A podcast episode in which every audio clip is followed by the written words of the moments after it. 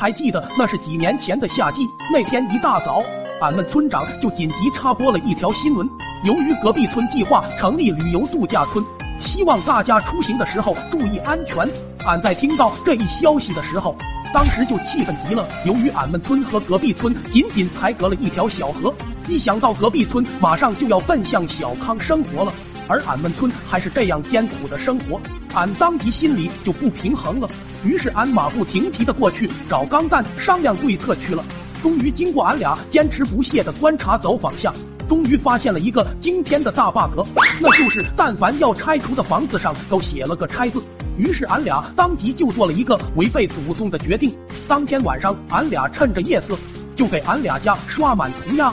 奈何钢蛋这孩子是个孝顺孩子。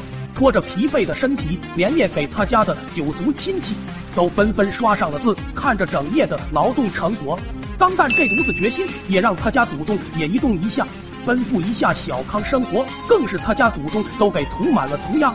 隔天一大早，俺爹也被嘈杂的声音给吵醒了。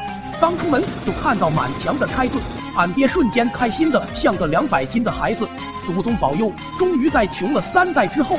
也有暴富的一天，当即就跑过去帮忙去了。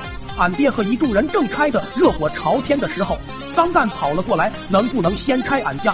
俺爹一听，原来钢蛋家也中奖了，笑嘻嘻的就让旁边的一众人带着家伙事就和钢蛋他家去了。此时此刻，钢蛋爹正在家中梦周公呢，就感觉到自己家的房子怎么越来越摇晃了，随即伴随着一声咔嚓的声音，钢蛋家的房子应声而倒。钢蛋爹看到这一幕，当即怒火冲天而起：“你你你你们干嘛呢？好好的把俺的房子拆了干嘛啊？你们赔俺的房子！”这一下就给拆家队整蒙圈在当场。其中领头的那人急忙过来和钢蛋爹要说明情况。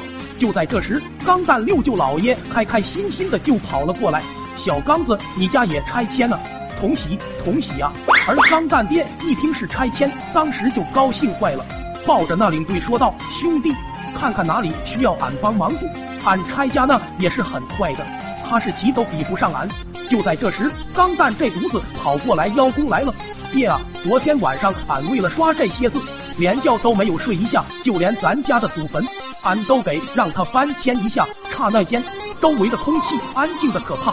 钢蛋爹原来在云端之上，心情瞬间掉落到了谷底，心中的小宇宙彻底爆发了。那啥，兄弟，你还帮忙不？这件事之后，当天晚上钢蛋这犊子差点让九组亲戚给彻底干夭折了。至于俺，同样的遭遇也是差点让俺家亲戚给俺干送走了。